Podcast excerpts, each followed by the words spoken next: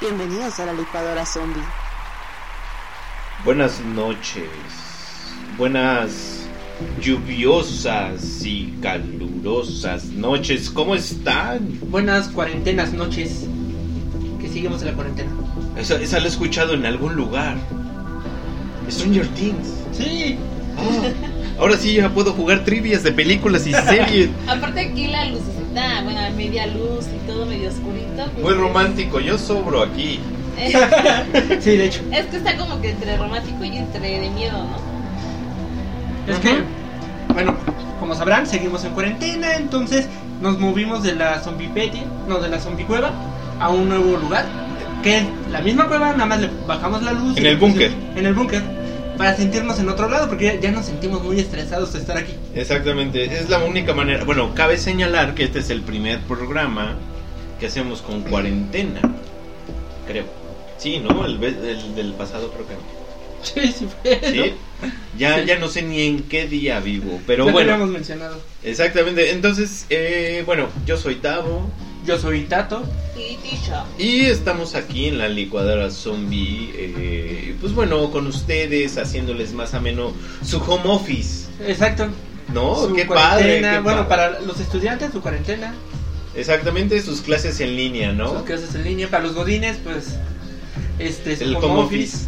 Ah, ¿verdad? Bueno, yo soy del de la idea de que nadie sabía que era feliz hasta que existió la cuarentena. ¿No? O sea, me imagino que, que todos están muy contentos y muy felices de estar todo el día encerrados en su casa, ¿no? Yo me imagino que es. No. O sea, lo único que no extrañas, yo creo que es pararte temprano.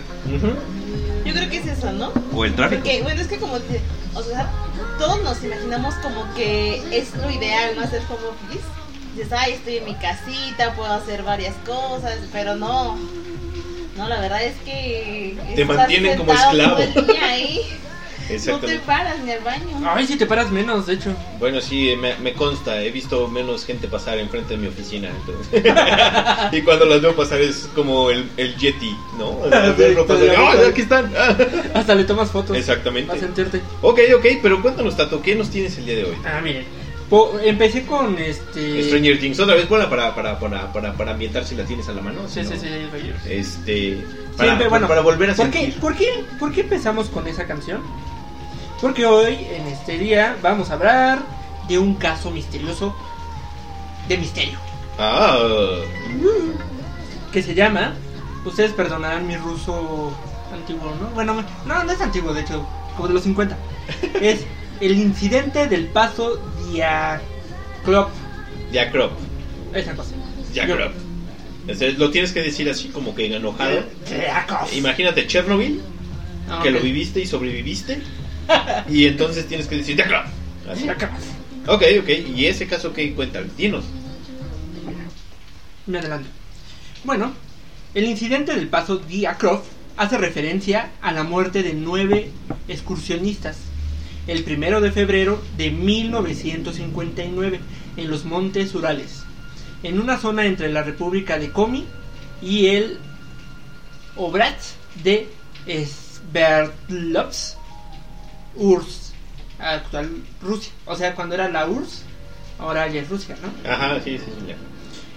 de qué trata este caso, ¿no? Bueno, el grupo conformado por estudiantes del Instituto Politécnico de, de los Urales, Ay, yo sí pensé que llevas en el Politécnico, poli.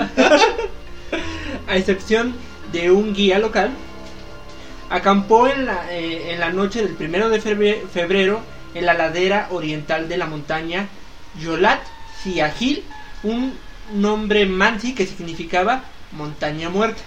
Ok.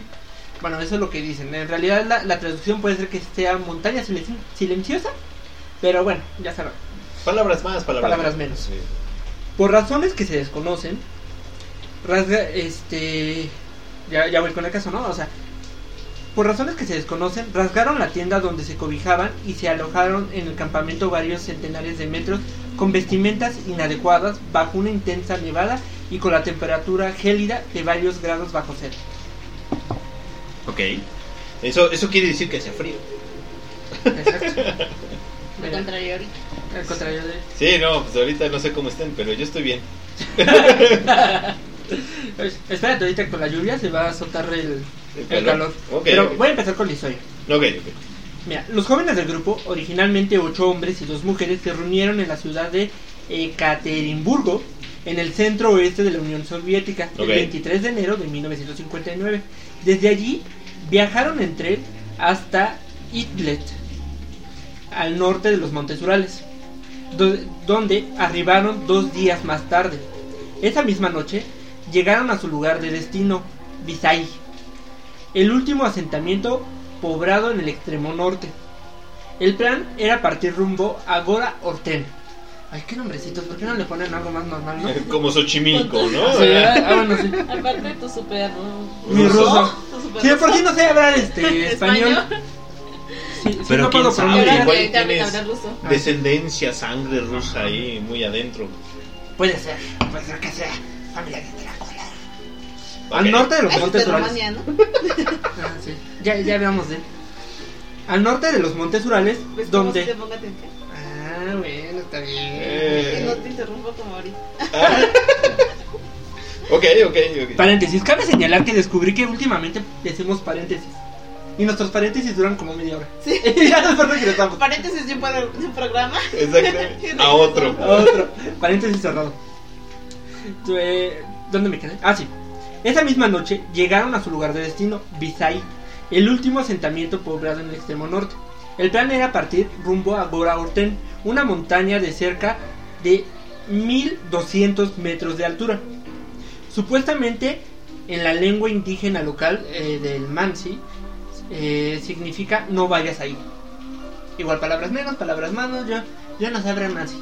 Ok. La ruta que debían atravesar en esquís hasta llegar a su destino era considerada de categoría 3, o sea, era un poco difícil. Sin embargo, todos los miembros del grupo eran expertos esquiadores de fondo y tenían experiencia en expediciones de montaña. O sea, estaban curtidos los chavitos. Eran fifís. Eran fifís. Arrancaron su excursión el 27 de enero, pero un día más tarde, uno de los jóvenes del grupo, Yuri Yudin, Pa nombrecito Sí. ruso, ¿no? suena, suena como nombre de Marvel, ¿no? Sí, Yuri Yuri. de 22 años tuvo que volver a Visay debido a, una- a un fuerte dolor en el nervio ciático. Eso quiere decir que su mamá no lo dejó ir. No, o sea, Ah, la excusa No, vas, perfecta. mijo, ¿qué? Exactamente. Oigan, ¿qué creen? Me acaba de dar un algo en la ciática. No, manches, si apenas te, te, te sales de bañar y ya te estás muriendo de frío, ¿qué? ¿Te vas a ir a la, a la-. Y tu vitamina C no me la vas a tomar, te Sí, sí, conozco. sí. Mamás rusas. Mamás rusas. Ok. El grupo estaba compuesto por Igor Diakrop, líder del grupo, estudiante de ingeniería de radio de 23 años. Por, por algo se llama este el caso, bueno, el paso Igor. Diakrop. Ah, ok. Se lo pusieron en nombre de él después de esto. Estaba por Zinaida Kolmogorova, estudiante de ingeniería de radio de 22 años. Luitmila Dubinina, estudiante de economía industrial de construcción, 20 años. Alex Sant Kolevatov, estudiante de física nuclear, 24 años. Rusten Slobodin, graduado en ingeniería mecánica, 23 años. Yuri Krivonichenko, estudiante de ingeniería de construcción e hidráulica, 23 años. Yuri Doroshenko, estudiante de ingeniería de radio, 21 años. Como que el nombre de Yuri era muy po- popular en esa época, ¿no? Yo creo, pero. Nikolai Tribeux Nol Yes, graduado en Ingeniería eh, de Construcción Civil, 23 años. Alexand Semyon Solotaryov, estudiante de Ingeniería Militar, guía e instructor de travesía, de 37 y 38 años, veterano de la Segunda Guerra Mundial. Oh, escuchen bien, ¿eh? O sea, no cualquier pelele ahí. Sí, exacto. Como ya lo dije, Yuri Yudin, que fue el único que sobrevivió, era, tenía 21 años en aquella época y ya falle- falleció el 27 de abril de 2013. O sea, a ver, con lo único que me quedé fue con esto. A los 37 años ya eras veterano. Imagínate. ¿no? De O la sea, Segunda Guerra Mundial. O sea, ¿qué año fue? ¿Me recuerdas? 59. En el 59. Estamos hablando que cinco años después, o cinco años Antes, antes, antes, antes. se ha terminado la Segunda Guerra Mundial. ¿Eso qué quiere decir? No, ya unos. Empezó en el 15. 42, ¿no? Pero acabó en el 45, ¿no? Por eso, entonces. 59. Ah, 59, yo pensé 50. Este. 15 No, años. sí. Bueno, menos de 15 años. O sea, no manches. Veteranos a esa edad. Ok. Pero es que tenía 37 y 38 comparado con los 20, pues son 20 años, ¿no? Sí, no, y pues. Pero bueno. no manches, ya digo, ya en unos años ya va a ser veterana. Ah, No, no has peleado en una guerra. Ah, Fuera- Solo en la guerra de amor. Ah, de sea, ¿Por qué no le echas sal a la herida? sí. Perdón, continúa. Esta paréntesis cerrada, ¿no? Estaba previsto que otro estudiante llamado Nikolai Popov, Popov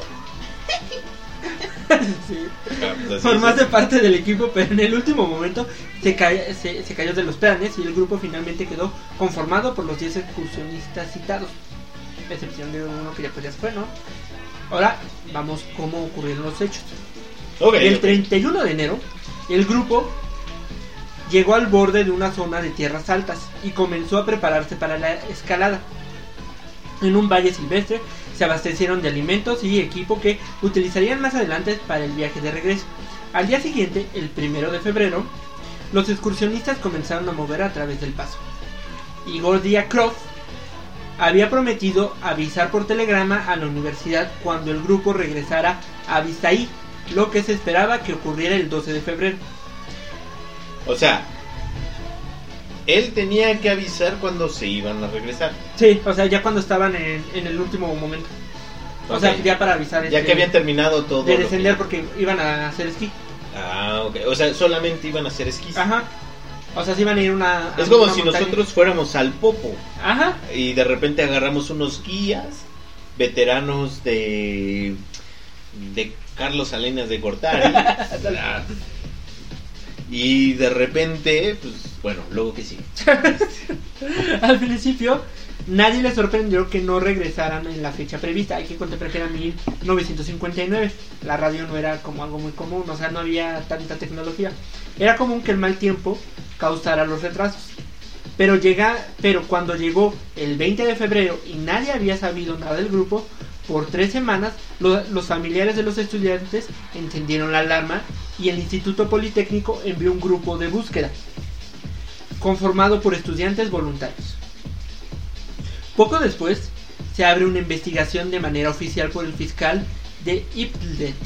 La policía y fuerzas del ejército se involucran con aviones y helicópteros desde el día 23, uniéndose a las operaciones de rescate. El 26 de febrero, los investigadores encontraron el campamento abandonado en Jolat Siak. En un análisis detallado posterior se concluyó que la tienda había sido rasgada desde el interior. Wow, wow, wow. O sea, ¿cómo? Sí, o sea, en vez algo algo pasó, algo los asustó tanto que ellos o algo que estaba dentro de la misma casa de campaña rasgó la misma casa y salieron. O sea, la de adentro lo destruyó. Ok. En su interior vieron solo objetos, entre ellos varios, varias botas de nieve y carne que habían sido cortada y colocada en platos como si los eh, esquiadores estuvieran a punto de comer. La tienda estaba muy dañada, con cortes pequeños y grandes que le hicieron desde adentro, como ya lo había mencionado, Ajá, mencionado, ajá.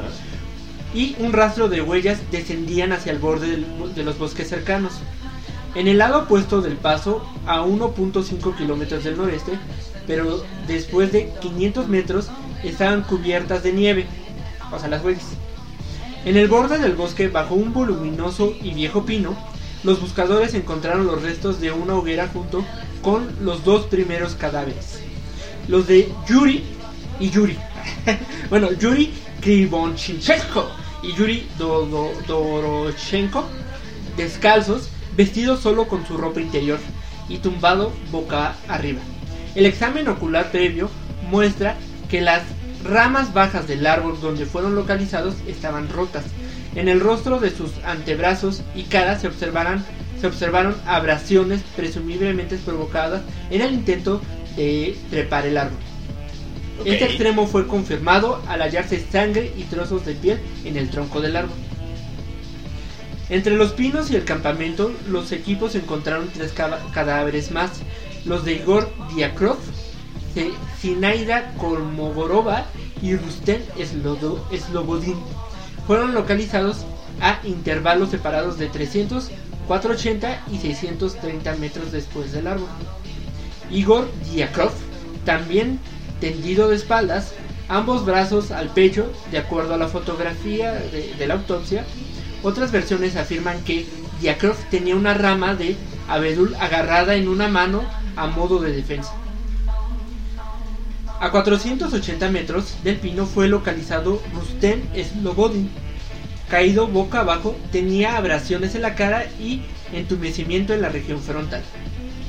El cuerpo más cercano a la tienda fue el de Zenaida Kolmo- Kolmogorova, cuyo cuerpo estaba tumbado en posición fetal y mostraba abrasiones en la cara y manos y evidencias de congelación.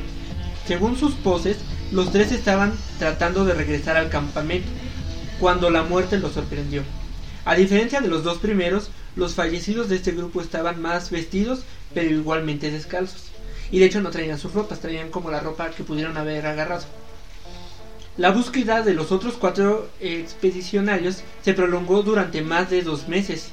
Fueron encontrados por fin el 4 de mayo bajo 4 metros de nieve en el arroyo de un barranco en el interior del bosque y cerca de un refugio improvisado a unos 75 metros del árbol donde fueron localizados los dos primeros excursionistas.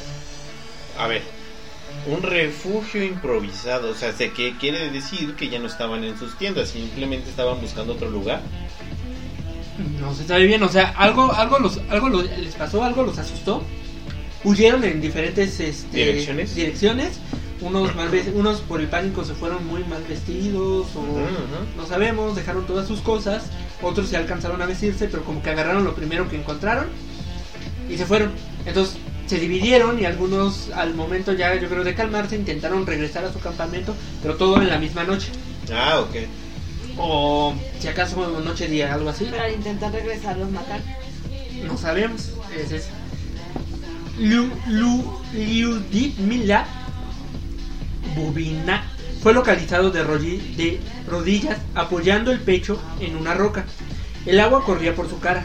Las cuencas de los ojos estaban vacías y la lengua ausente. O sea, le quitaron lo- ¿Los ojos? y la lengua. Semión Sol, Solotario fue encontrado en el barranco también sin cuencas y los cuerpos de Alexander Kolevator y Nikolai Trivex-Brignol se encontraron juntos abraza- abrazando uno a la espalda del otro. Los cuatro se hallaban mejor vestidos que el resto de sus compañeros. Como ven, No, man. hasta aquí ustedes qué opinan, o sea, ¿qué creen que haya pasado?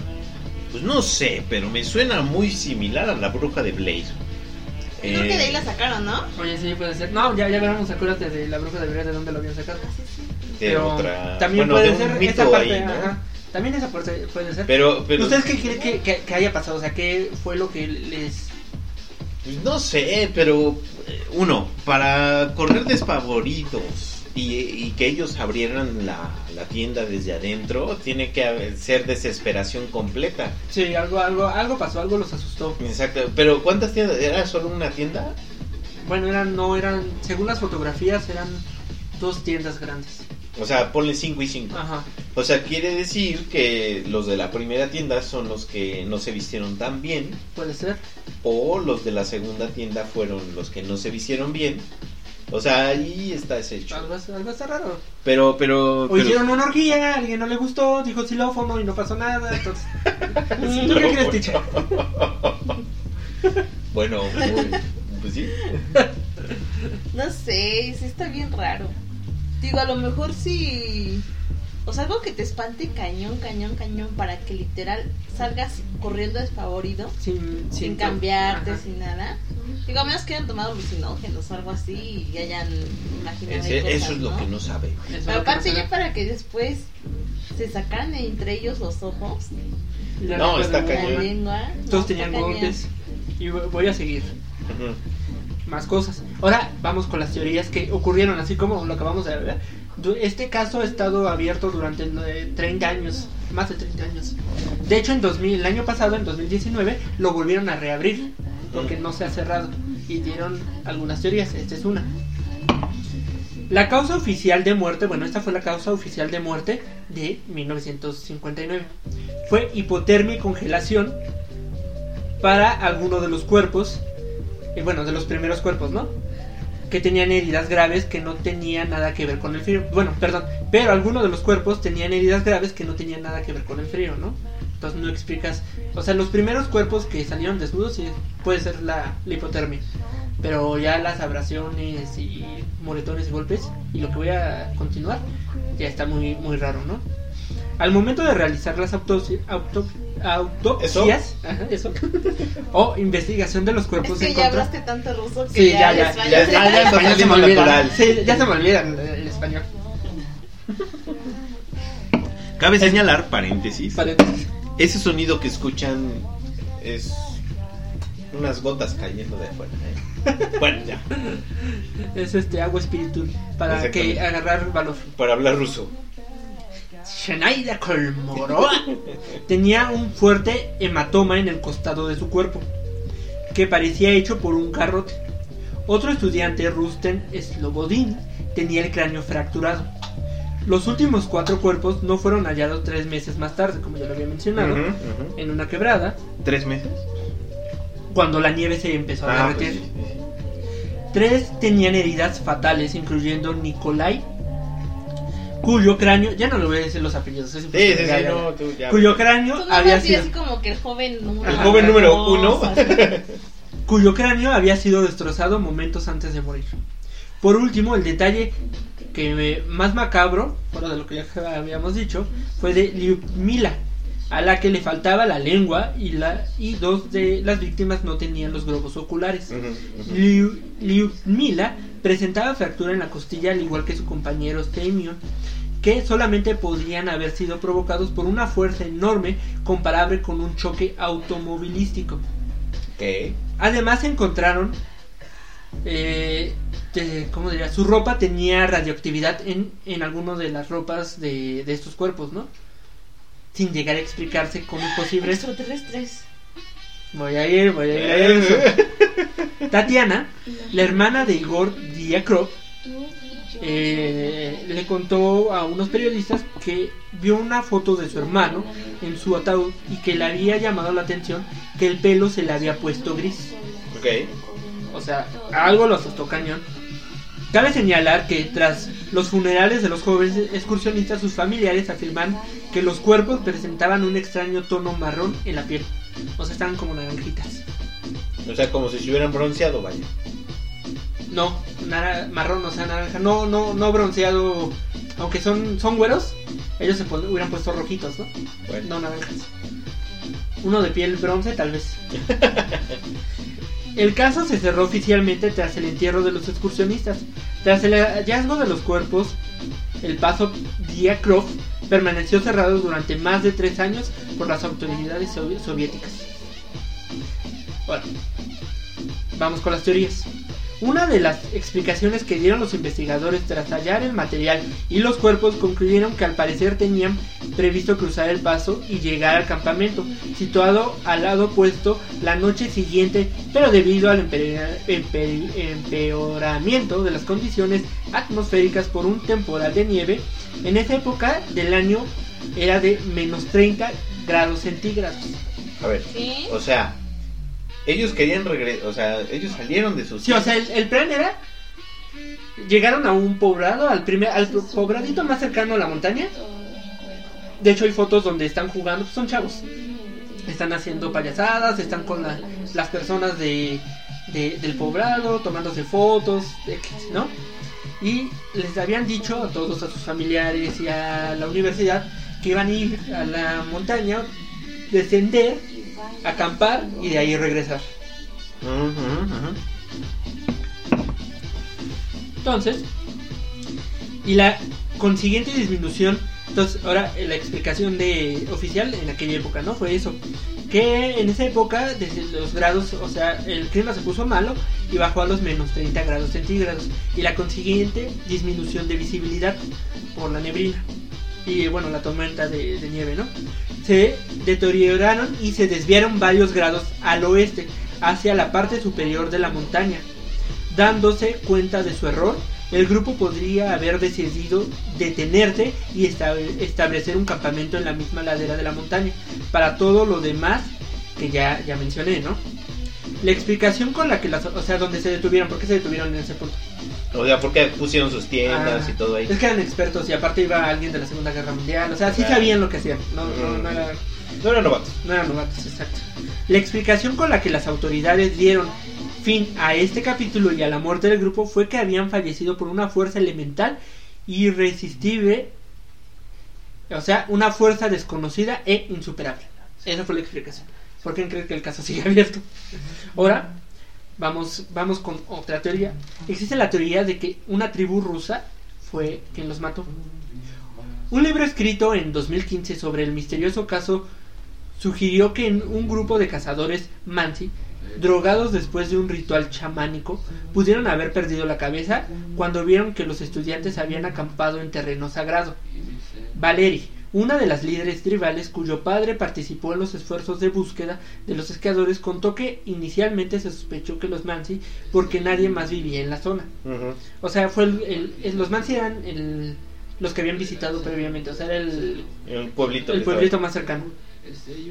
Cito, se nos acusó a pesar de que la aldea Mansi más cercana está a 100 kilómetros del paso de ujú. Varios in- indígenas fueron arrestados e interrogados. Algunos testigos indican que incluso fueron torturados. Pero nada se concluyó. Y como lo dice, o sea, hasta ellos mismos ayudaron a buscar los cuerpos. Entonces, la teoría, hay una teoría de un cohete o ovni. ¿Un qué? OVNI. ¿Ovni? Esta teoría es que un cohete cayó en la zona y envenenó al grupo. O no, no sabemos, ya que no hay que olvidar que en esa época prena estaba la Guerra Fría. La Unión Soviética era líder en producción armamentista y espacial. Yuri, un hombre que vive en Ekaterimburgo, sí, Yuri es como un nombre muy común, ¿no? Ecatepec. sí. Ecate-. Y, y ha estado obsesionado con el caso toda su vida. Piensa que quizá los jóvenes murieron como consecuencia de, de un experimento y que la forma en la que fueron hallados fue escenificada para tapar lo sucedido.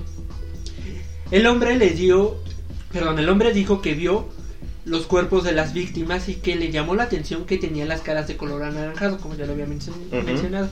Incluso el expresidente Boris Yeltsin, de 1991 al 99, también graduado del Instituto Politécnico de los Urales, creía en algo inusual, que algo inusual había pasado. En 1990, cuando la Unión Soviética empezó a quebrajarse, el primer investigador del caso, Lev Ivanov, reveló a un diario que durante su trabajo había recogido varios testimonios de personas que habían visto bolas de fuego en el cielo ese día. O sea, el día que los Pasó eso ajá. los chicos. dijo que le habían ordenado clasificar sus hallazgos y olvidarse del tema. O sea, no decir nada. En una entrevista, Ivanov les pidió disculparse a los pidió disculpas a los familiares de las víctimas por haber tapado lo ocurrido. Posterior a su muerte se tuvieron acceso a los documentos de Ivanov, donde mencionaba que los primeros exámenes habían revelado la presencia de radiación en la ropa de las víctimas. También señaló que agentes de la KGB, la Agencia de Inteligencia Soviética, ujú. habían participado en los exámenes y que estaban preparados para evitar la contaminación de la radioactividad. Por otra parte, se señaló que habían hallado varios animales muertos en la zona donde se encontraron a los estudiantes y dijo que prohibió la caza y el uso del agua en esta zona por cuatro años, dado que fue confirmada por la comunidad Mansi. O sea, la radioactividad estaba cañona. Otro grupo de excursionistas cerca del lugar de la muerte del grupo de Igor declaró haber observado orbes anaranjados. En el año 2012 y durante una entrevista dijo recordar cómo le habían pedido identificar todo lo encontrado en la escena. Judin contó que encontró una ropa de que de apariencia militar que no pertenecía al grupo. También dijo recordar que las autoridades parecían estar más interesadas en la razón por la que estaba allí que la propia causa de las muertes. ¿Qué opinan de esa teoría? Ay, pues es que en, en aquellos días, a ver, supongamos que fuera un hombre. Todo indican que eso es, ¿no? Porque piel anaranjada, radioactividad. ¿Eso o un experimento fallido? Militar, ¿no? Militar. militar, pues puede ser, ¿no? Y quisieron ocultarlo, Sí, quitándole los ojos de así. sí, Pero digo, como con qué fin, ¿no? Ser tan sádicos. pues, está muy Nada más desaparecerlos y ya, ¿no? Otra es el Menk, Mec. ajá, que es el Yeti ruso. Ah, ok. Para comenzar, lo que sostiene esta teoría Ay, Es- pero un Yeti, espera, un Yeti si es así como, yo me lo imagino como gigante, los hubiera aplastado, ¿no? No es gigante, pero sí es grande. O sea, ponle tú unos 4 metros, ¿no? No, o sea, no manches, es muy grande. No, un Yeti ha de medir unos 2 metros, 2, 210, ¿Como una 220. persona? Ajá, sí, no, no, sí es grande, pero ah, piensen como un cromañón. ¿No vieron este Harry y los Henderson? No. Ah, Ah, los Harry, ya, ya, ya. Y aparte yo siento que el Yeti es muy buena onda, no puede ser algo. Bueno, para comenzar, lo, lo que sostiene este- esta teoría es que las, las carpas estaban rasgadas desde adentro. Como si algo los hubiera asustado o si algún animal salvaje, un oso quizás, hubiera ingresado. Ujú, ujú. Pero en el interior no había na- nadie salvo las pertenencias cuidadosamente acomodadas, listas para el día siguiente, como ya lo había mencionado, más la comida, ¿no? O sea, la comida estaba intacta. Ujú. Los dos primeros cuerpos se encontraron, el de Yuri y Yuri, los cuales estaban descalzos, vestidos solo con una ropa interior y tumbados boca arriba y como ya comenté, las ramas del árbol próximo a ellos estaban rotas. Sus cuerpos y manos tenían notorios signos de desgaste en carne viva. Esto es por intentar subir. O sea, algo los asustó mucho que quieran subir a ese árbol para protegerse. Esto, o sea, escapando de algo o no sé.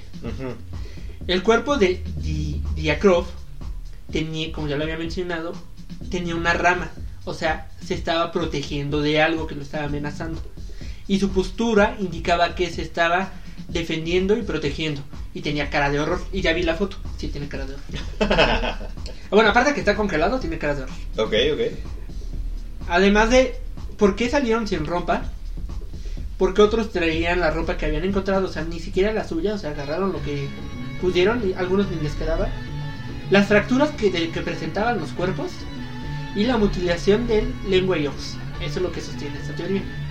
¿Qué opinan O sea que el Yeti les mochó la lengua. Ajá, o los intentó comer, no sé. Pero, eh, eh, Pero pues se los se los hubieran encontrado con Hubiera- los mordiscos, ¿no? exacto, es como si lo encontraras con un león o algo salvaje. Ándale, Hubiera yo también. sido más, más Aparte, yo siento que Yeti es muy bueno. Yo, eh, eso ya, quitarle los ojos y la lengua es algo ya muy específico. Ahora vamos con una teoría militar, ¿no? Operaciones secretas de la KGB. El autor, Alex Rakitin, escribió un libro llamado The Acropath. Argumenta que Alexander y Yuri podrían ser empleados de la KGB. No voy a decir los apellidos ya. Sí, no, no, no. Pero en realidad ser dobles agentes con una misión de llevar unas muestras radioactivas y unas fotografías a unos espías de la agencia secreta estadounidense, la CIA. Algo podría haber salido mal y el resultado fue la muerte de todo el grupo. Añade, eh, añade más confusión ciertos testimonios que afirman que se recogieron más de nueve cuerpos. Sin embargo, estos testimonios no son tenidos, no son, no son tomados en cuenta por la mayoría de los seguidores del caso. Otra teoría apunta un infrasonido. Esta teoría pu- popularizada por Don... ¿Qué es infrasonido? A ver, voy, a eso. Ok. Tu- tu- eh, popularizada por Donny H. Sharp en su libro Dead Mountain, publicado en el año 2013, de acuerdo a lo sugerido en este libro. El caso se puede generar, eh, o sea, el sonido es una calle de vórtices von Karman. ¿Qué es esto? Cuando hay mucho viento, ven que si hay un viento cálido, un viento gélido, se forma Un tornado. como un tornado. Cuando este tornado es de la misma temperatura, digamos, igual de frío, igual de calor, se hace como una calle, como si fuera una calle de vientos. O sea, los vientos se encuentran y forman como una callecita. Eso provoca sonido. Algunas veces. Ah, pues como las películas de terror de. Ah, ok, ok. que el viento soplaba ese tipo de sonido. Ok. pero a un grado hay a un grado extremo, ¿no? Que se llama vórtices de von Karman, que pudo producir un sonido inaudible por el oído humano, pero con la capacidad de producir ataques de pánico entre los miembros de la expedición. Ekchar sugiere que a este pánico pudo provocar la huida sin control de la tienda y la de abajo. Posteriormente recuperarían la cordura, pero debido a las condiciones precarias de la vestimenta y al oscuro del día, bueno, de la noche, les fue imposible regresar hasta la tienda, aparte del grupo, y la otra parte carecería por un accidente con las rocas del fondo de un arroyo donde fueron encontrados. Pero esto también no implica muchas cosas. O sea, también este tipo sostiene que igual ni animales les arrancaron la lengua y los ojos. Pero eh, la nieve ya los había cubierto. Ah, Ok, eso fue ya después de muertos. Y aquí, bueno, ¿Cuál eh, tipo de animales fue? no, no sostienen, nada más dicen que algunos animales. Pero pues no se hubieran ido como sobre todo. Es lo que te digo, hubieran ido a más partes. Y hasta el momento esas son como las teorías más como operativas y así. Y hay una fotografía, de hecho rescataron la, todas las cámaras, porque todo estaba, o sea, todas las cámaras, todas las grabaciones, todo estaba. Y la última foto, porque encontraron la cámara de Iván, este, con su cuerpo, capta, este, está, se ve algo borrosa. Y bueno, se ven como, es que puede ser una cara, o puede ser O alguna luces, nave, ¿no? o luces, no se ve algo, algo lo veló. Dice, dicen que la KGB veló esta última fotografía a propósito. Ah, o sea que sí está fina, o sea que sí está nítida, vaya. Que Pero- estuvo nítida, ya no está. Ah, Eh, o ok. sea, el- eh, acuérdate que en esa época eran rollos. Ah, pues sí, ya. Ah, o sea, si dañabas el rollo ya. No, pues qué interesante es- escena. Y al final, pues sigue abierto el caso, Sigue abierto el caso. porque no, no se le. Vaya, no hay una solución a todo lo que. No, y si la hay, y si, y si fue como tema militar y eso, pues obviamente la van a ocultar siempre, ¿no? Sí, No van a en que la época de la Guerra Fría. Y aunque ahorita pues ya, ya pasaron, ¿qué? ¿Cuántos años? 60, 59, 70, 60. 80, 90, 2000, 2010. 20, 60 años. 60 años, pues ya, yo creo que ya es para que dijeran, bueno, ya, ¿no? Pues te digo, el año pasado lo intentaron volver a abrir el caso. Pero no, este. ¿No perduró? no, o sea, siguen las investigaciones y dieron el- lo que les dije, lo del sonido y otras cosas. No, pues no, están chavos. Pero para un detective, qué, qué padre, ¿no? Digo, bueno, no está padre, pero digo, Pero pues al final, si eres detective y te gusta, pues. es-. Exactamente. y poder resolverla. No. ¿Ustedes qué hubieran hecho? O sea, ¿ustedes qué creen que les hubiera pasado? Yo, yo, pues yo estoy en la teoría de que, pues sí, algo militar pudo haber sido, porque la radiación es ya indicio de que hay algo más. Sí, sí. Yo estoy en eso, que entre lo militar y entre los extraterrestres. Porque puede ser inclusive, porque si, si no mal recuerdo, cuando tienes exposición demasiada a radiación, es cuando empiezas a tener síntomas muy cañones. Sí, sí. Eh, puede ser, Envenenamiento. exactamente, puede ser vomitar, puede ser la piel, puede ser los ojos, Sí, exacto. ahí es donde explotan, ¿no? Entonces yo, ah, pues ahí por ahí también digo... Pero es ah, que no fueron explotados, fueron arrancados. ah, Porque si hubieran explotado o algo por el Ahí estilo, se hubieran visto rastros de. de ojo ahí. Ajá. Pero es que sí, arrancarlos y la lengua está cañón. Eso, eso es como si fuera Aparte, tortura. que- ajá, no, aparte. Eso es por lo que me hace pensar que fueron los extraterrestres. Aparte del golpe, o sea, la- el cráneo fracturado, las costillas rotas, como si hubieran tenido un golpe con un carro. Está cañón, ¿no? Exactamente. Entonces, sí, ¿por qué mi teoría es esa? Una, porque si es un extraterrestre o por tu la nave, ¿no? Cuando llegó, pues obviamente a lo mejor trae esa radiación, ¿no? Ujú, ujú. Y eso fue lo que les hizo cambiar la piel de color y todo eso. Sí, seguro. Y luego pues ya tuvieron contacto con las personitas, o bueno, los seres. O los lo que sea. Del otro mundo. Y, y pues a lo mejor eran pues, seres malos, ¿no? Y pues por eso pues se fueron directo a la boca y a los ojos. Uno como para decir aquí no vieron nada y aquí no, no dice nada, ¿no? A lo O mejor. fue la señal de los militares, está bien. ¿Quién sabe? No sé, son demasiadas cosas que dices. Ay, mamita. Y este caso les traigo porque su amigo. Eh, datos ok, muy bien, qué bueno, está bien. Y para el siguiente, ¿qué nos tienes?